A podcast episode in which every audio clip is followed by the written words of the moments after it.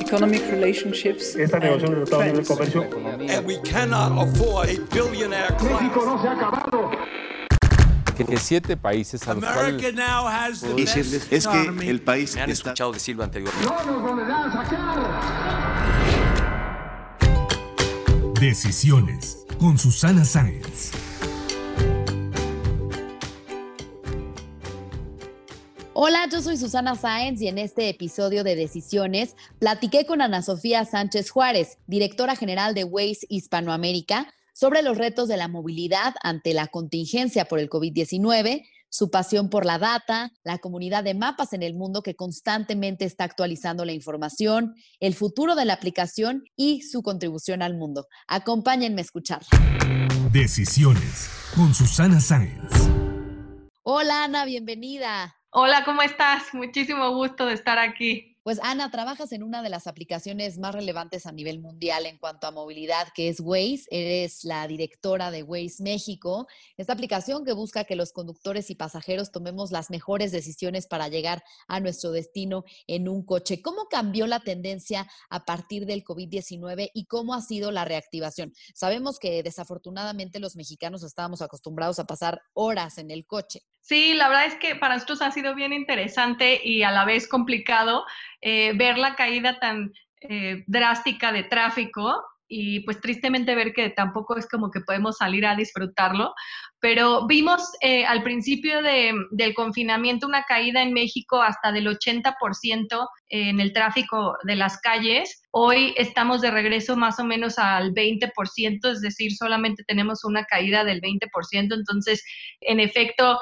el movimiento está regresando a las ciudades, un poco nosotros lo vemos así pero si comparamos México con el resto del mundo, eh, México cayó un poco más, a nivel mundial caímos más hacia el 70%, pero después tenemos casos puntuales como el de Francia, en donde su caída fue mayor a la nuestra, pero ahora que están eh, recuperando, bueno, de hecho ellos ya recuperaron, pasaron el, el tráfico, digamos, que tenían antes de la pandemia, ahorita regresaron más como al 120%. Y bueno, ahora que estamos regresando pues a la nueva normalidad, ¿crees que regresemos a los niveles previos a la pandemia o incluso como Francia lo superaremos? ¿Hacia dónde va la tendencia? Porque bueno, sabemos que a nivel mundial Waze está representado por una comunidad de 130 millones de personas, en la Ciudad de México ya somos 2 millones. ¿Crees que eh, pues la gente va a empezar a tomar otras alternativas de, de transporte o igual en estas nuevas formas de trabajar desde casa, pues van a empezar a vender sus coches o cuál es la tendencia? El de lo que estamos viendo es que sí, en efecto,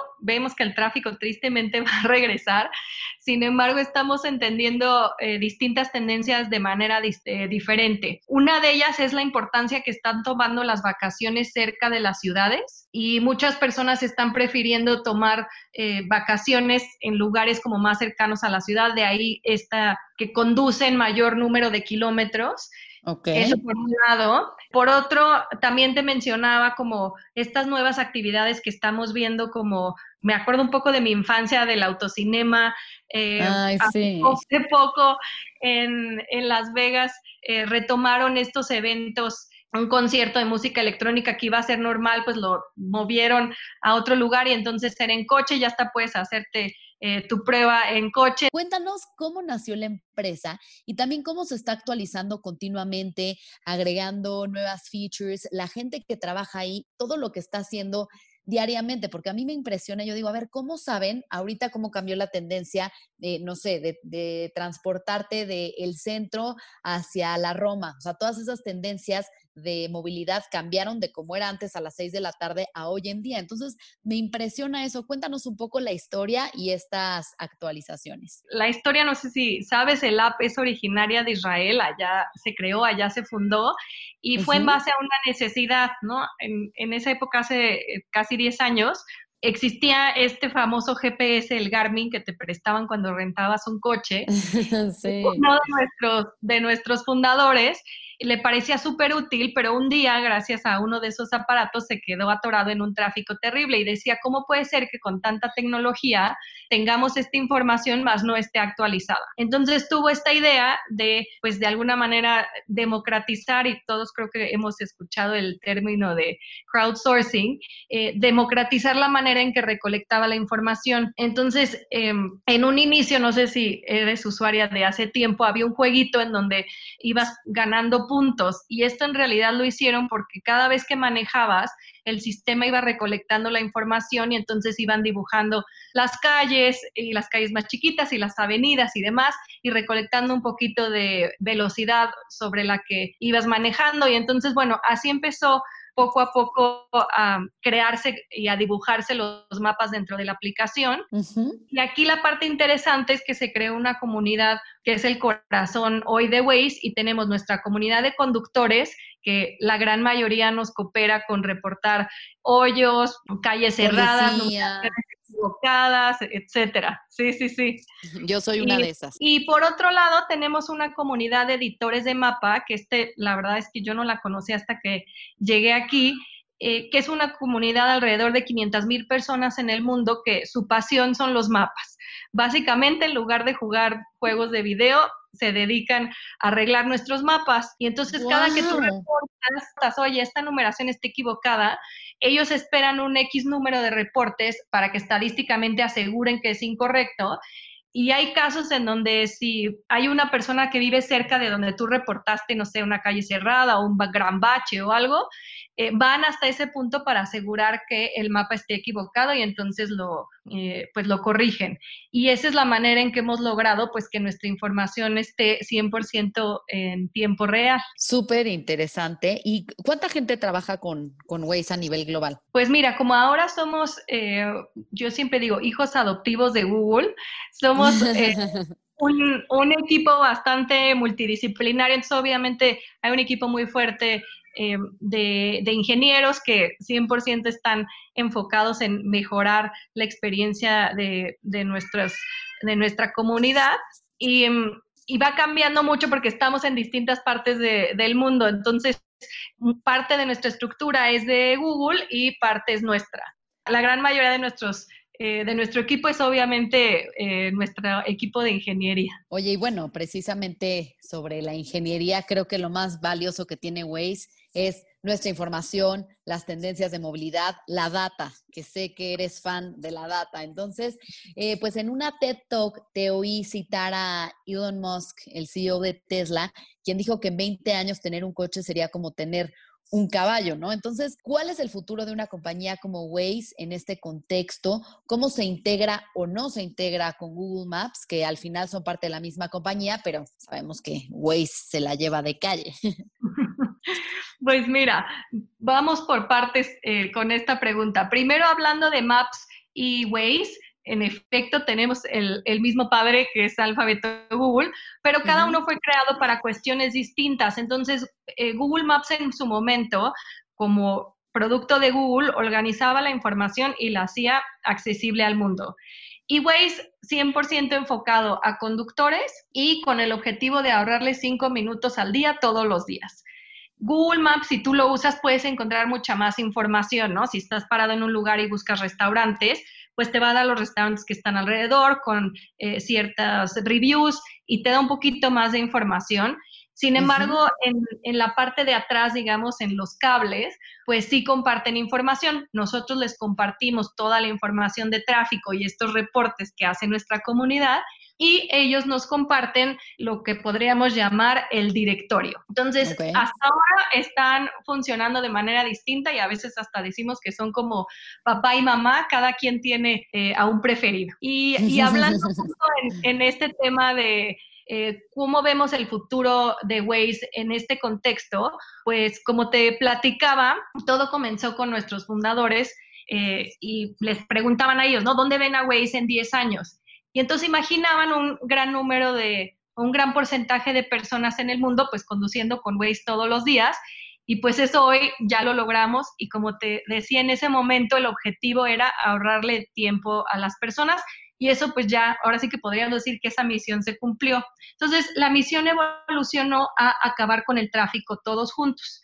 Y cuando hablamos todos juntos es justo relacionado a este tema eh, de la comunidad y cómo convertimos una red de transporte pues mucho más sofisticada en, el sentido de llevar eh, a más y más personas por automóvil y ver que este uso como una especie, pues de a dónde queremos ir. Y esta sería como nuestra contribución al planeta. No sé si eh, estás enterada, pero hace poco tuvimos eh, una nueva aplicación, que es una aplicación, llamémosle hermana, que se llama Waze Carpool, en donde nosotros lo que vemos es que el tráfico no es el tráfico, el tráfico somos nosotros mismos, ¿no? Cuando la gente dice de, ay, es que por el tráfico llegué tarde, pues no, porque cuando volteas a ver, el 80% de los coches van con una sola persona y si lográramos duplicar en ideal, para nosotros el sueño es que en cada coche pues viajaran cuatro o cinco personas.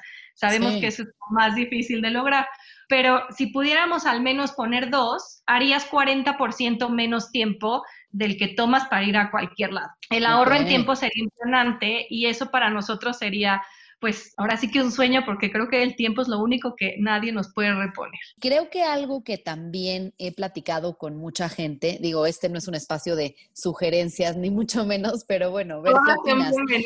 Eh, sobre todo en la Ciudad de México, cuando Waze te da opciones de rutas, creo que te debería decir también si una zona es peligrosa o no, si es segura. de repente me ha pasado que me da rutas de noche que, que pues sí te da miedo, ¿no? Desafortunadamente en la Ciudad de México vivimos una situación compleja de seguridad. Entonces, ¿lo han pensado? ¿Qué features podríamos esperar o nos puedes compartir eh, que estén en el pipeline de Waze? ¿Hacia dónde va en este tema? Sí, la verdad es que es, es una funcionalidad que nos piden muchísimo y al lugar al que voy me dicen, no, pero yo te digo las zonas. Y el reto más fuerte ahí es justamente un reto de tener una data oficial y una data que pues obviamente va cambiando y que de alguna manera tiene que estar en la aplicación, pero no estar evidente. ¿Por qué? Para nosotros lo más importante pues son nuestros usuarios. Entonces, si por algo resulta que tú vives en una zona que no es segura y cuando vas a pasar por ahí te voy a decir, ay, cuidado, tu zona no es segura, pues la experiencia del usuario no es la mejor. Después, por ahí nos dicen, oye, esta colonia es súper peligrosa, todo el mundo lo sabe. Bueno, sí, pero ¿cómo sabes hasta qué calle es exactamente peligrosa y hasta qué calle no? ¿En qué casi casi centímetro exacto se acaba el peligro? Entonces, pareciera como muy simple de implementar, pero la verdad es que no está siendo tan simple. Eh, sí estamos tratando de colaborar con, eh, con, el gobierno y empezando por el gobierno de la ciudad. Mm, eh, digamos, el concepto suena muy simple, ya la ejecución está siendo un poco complicada y no te voy a mentir, eh, esta situación de, de, COVID nos echó un poquito para atrás el proceso porque obviamente hay prioridades más fuertes, pero es, digamos que está, se está trabajando. Ay, ojalá que lo veamos muy pronto, porque te digo que, eh, pues sí lo he platicado con mucha gente que, que, sería importante para nosotros, ojalá que pronto lo veamos. Nuestra sugerencia por mientras es que obviamente antes de tomar la ruta, revisen, Waze te da como dos o tres rutas, y entonces revisas el camino y ya escoges. Bueno, Yana, hablando un poco más de tu vida personal, llevas más de 13 años trabajando en las grandes tecnológicas. En Google sabemos que empezaste en 2007, después te fuiste a Facebook en 2012, 2018 regresas a Google como Country Manager de Waze y casi dos años después te conviertes en la directora general de Waze Hispanoamérica. ¿Por qué este sector? ¿Cómo te metiste? ¿Siempre lo tuviste claro? ¿Qué ha sido para ti? Ay, es una muy buena pregunta porque no, obviamente no lo tuve claro cuando yo salí de la universidad eh, pues Facebook no existía, Google medio empezaba, entonces eh, me hacen esta pregunta y veo para atrás y en verdad he tenido como esta apertura a tomar retos que es que nunca me hubiera imaginado. Si me hubieran dicho, oye, vas a hacer en tantos años esto, hubiera dicho, ¿cómo? O sea, de una aplicación que hace imposible. Eh, acabé aquí, la verdad, porque yo empecé mi carrera en publicidad, en agencias de, eh, publicidad creativa. Y un buen día, pues, eh, me topé con una promoción increíble de Google Maps. En esa época era Google Earth. Digo, sigue existiendo Earth, pero ya están casi mimetizadas. Y me pareció increíble esta interacción que podías tener con tu marca, con los usuarios, de una manera como eh, bien constructiva en cómo ibas contando la historia. Y yo dije, yo quiero trabajar ahí. La verdad es que mi mamá siempre ha dicho que soy este, de decisiones firmes, o bueno, Mm. necia, yo soy la que digo de decisiones y ahí estuve años, donde me tomó bastante tiempo entrar a Google hasta que por fin me aceptaron. Ah. Este, y fue a raíz de eso que yo dije, qué interesante. Tiempo después conocí al cliente y demás y me dijo que eh, había sido como muy temprana para su época la promoción, que no les había ido tan bien. Pero bueno, a, mí fue lo que me llevó a la tecnología, como el poder evolucionar lo que yo hacía un poquito en el día a día, pero llevarlo más allá. Y justo pues no que no se quedara en un mensaje de una vía, sino que pudieras tener esta interacción y pues bueno, ahora sí que el- una cosa llevó a la otra y ahora aquí estoy tratando de solucionar el tráfico. Oye, hasta llegar a ser directora general, ¿quién lo iba a decir? ¿Cómo ha sido esa experiencia? Pues la verdad muy retadora, tengo que confesar.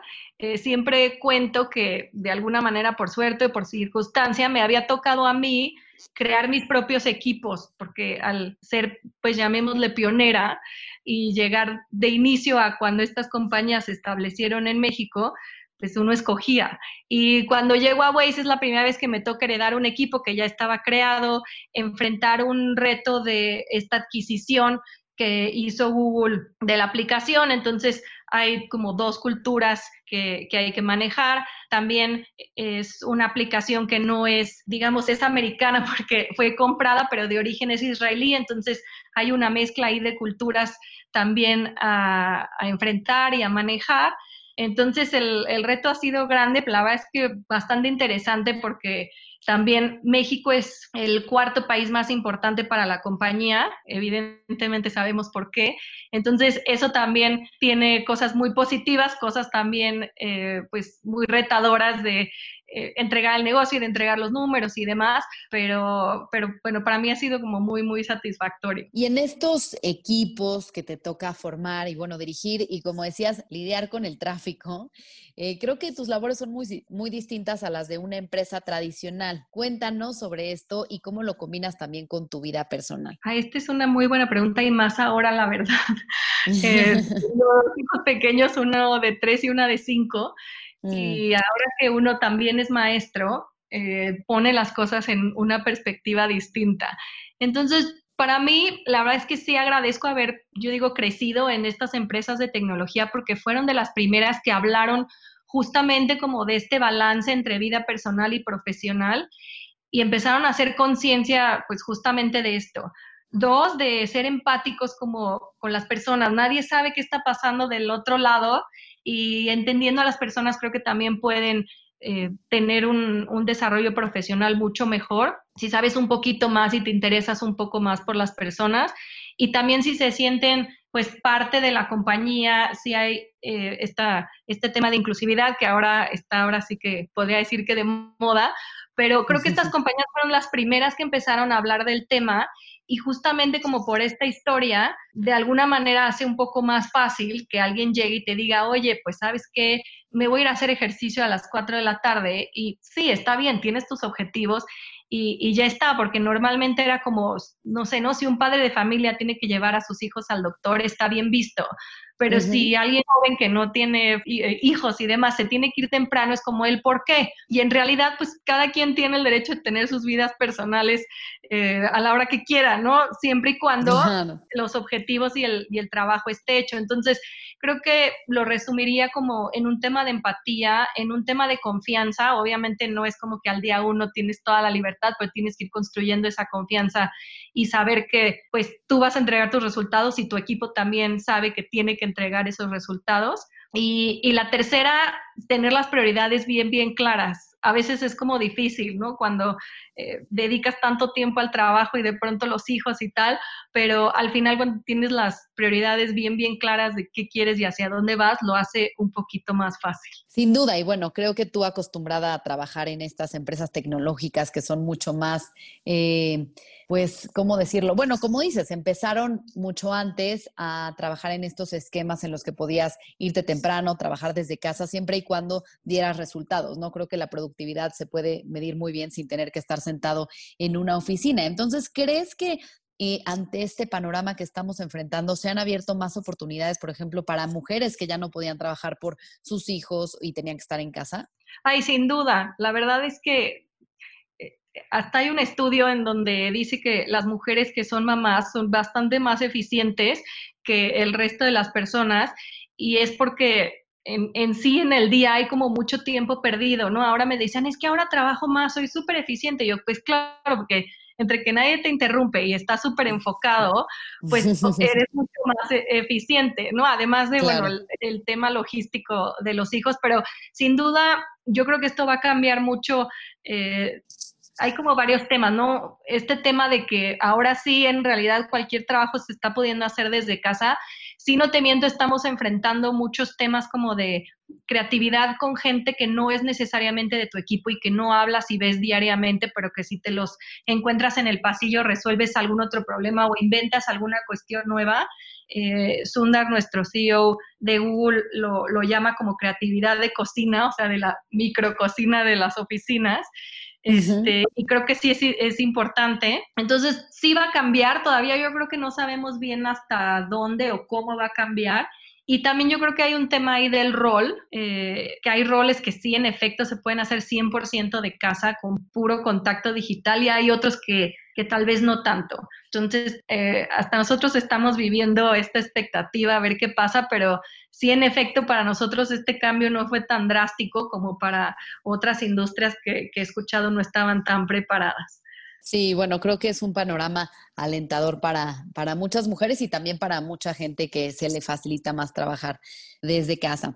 Bueno, Yana, nos contabas que tu mamá dice que eres una mujer de decisiones firmes y como sabes, este podcast se llama Decisiones. Cuéntanos cuál ha sido la decisión más importante que has tomado en tu vida. Ay, es una muy buena pregunta. Voy a hablar por el lado profesional y yo pienso que fue esa, esa decisión de irme a Google. La verdad es que cuando ya tuve, porque el proceso tomó casi ocho o nueve meses, pero cuando ya tuve la propuesta enfrente, pues yo no sabía nada de tecnología, la mitad de las cosas que me habían preguntado en la entrevista yo no había ni entendido, eh, pero me llamaba tanto el como mundo eh, de tecnología y que era tan desconocido en ese entonces, que siempre he tenido esta cosa de prefiero arrepentirme de hacer las cosas que de dejarlas de hacer. O sea, como que no iba a poder conmigo misma en, en el tiempo ver que había sido súper exitoso, que había podido haber sido parte de eso y no haber tomado esa decisión. Entonces yo creo que esa fue una decisión como bastante importante porque obviamente cuando entré a tecnología, pues tuve en ese tiempo que sacrificar algunas cosas, ¿no? Y llegué aquí sin saber nada, empezando un equipo que en esa época Google yo creo que éramos como 15 personas, entonces habría que hacer un poco de todo y, había veces, pues sí, había días frustrantes de, no sé, ¿no? Ejemplo era como, ¿en serio tengo que revisar esta facturación? Sí, porque pues no hay quien la haga. Bueno, ¿no? Este, y que no, muchas cosas ni, ni sabías. Eh, pero me acuerdo que en esa época el que era mi jefe en publicidad me dijo, no, vete y no me hables hasta que pasen seis meses. Si en seis meses de plano eres muy infeliz, pues te regresas. Pero tienes que probar seis meses completos. Y me acuerdo perfecto porque como al mes tres yo ya me iba a regresar y dije, pues no, voy a esperar los seis a ver si. Y sí, después de mí nunca ni lo pensé ni lo consideré volver. Qué increíble, Ana, porque este es un gran ejemplo de alguien que pues llegó a una industria desconocida, totalmente nueva para ti, y cómo fuiste creciendo, aprendiendo, perseverando hasta llegar a ser la directora general. Así que ahora cuéntanos cuál ha sido la decisión más difícil. Pues la, yo, ahora va a sonar chistoso, pero dejar Google este, es, es interesante porque en esa época Facebook pues no, obviamente no era lo que es hoy, todo el mundo lo tachaba de que iba a ser el siguiente MySpace. Y la verdad es que Google era Google, no tengo que, ahora sí que reconocer que era muy feliz en mi trabajo, la compañía era increíble, o sea, todo era perfecto, pero había un reto diferente, había cosas por aprender y, y nada, y lo que hice fue como leer muchísimo y pues por, por, un lado yo digo que estaba como yo mucho más informada, entonces fue difícil porque pues estaba dejando algo muy, muy sólido por una apuesta, eh, pero no, la verdad es que fue un brinco, un poco de fe porque pues, era, todavía en esa época era una moneda al aire, o sea, sí había mucho interés por Facebook, pero en esa época era un poco el mismo interés que había habido por otras plataformas anteriores que, que no volaron y pues nada, ahora con los compañeros que conviví en esa época decimos que tuvimos mucha suerte y bueno, también se trabajó muchísimo, pero creo que sí, esa fue una difícil, pero me salió bien. Y luego, ¿cómo fue la experiencia ahí para regresar a Google?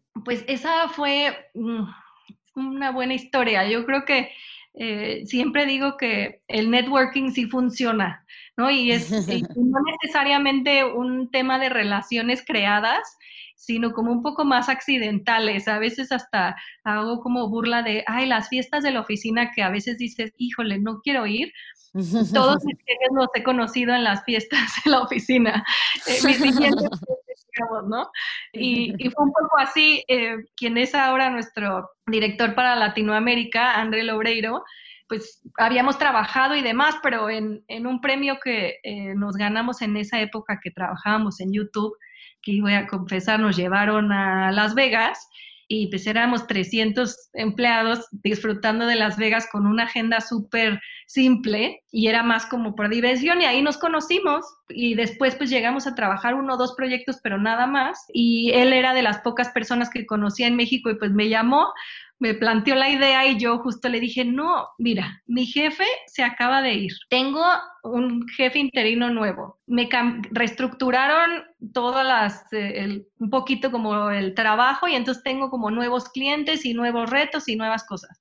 Tengo un bebé de, ¿qué tendría mi hijo? Como cinco meses y me acabo de cambiar de casa. Sin duda no me voy a cambiar de trabajo, o sea, me voy a volver Y bueno, la historia larga, corta, pues al cabo de unos cuatro meses eh, llegué a Waze, me convencieron. La verdad, el, el proyecto de, del tema del tráfico me llamó muchísimo, o sea, es un reto súper complejo, pero bien interesante y pues, no en un futuro tan cercano, pero en un futuro un poquito más lejano, eh, sí le vemos solución, hay mucho que tenemos que hacer nosotros como personas y pues ese es un poco hacia donde estamos tratando de trabajar. Padrísimo, y me encanta que lo mencionas como su aportación al mundo, que sin duda pues es grande. Y bueno, ahora nos vamos a unas preguntas de opción múltiple. ¿Qué prefieres, Waze en iPhone o en Android? En Android. ¿Coche o bici? No, pues coche. ¿Patriotismo o revolución?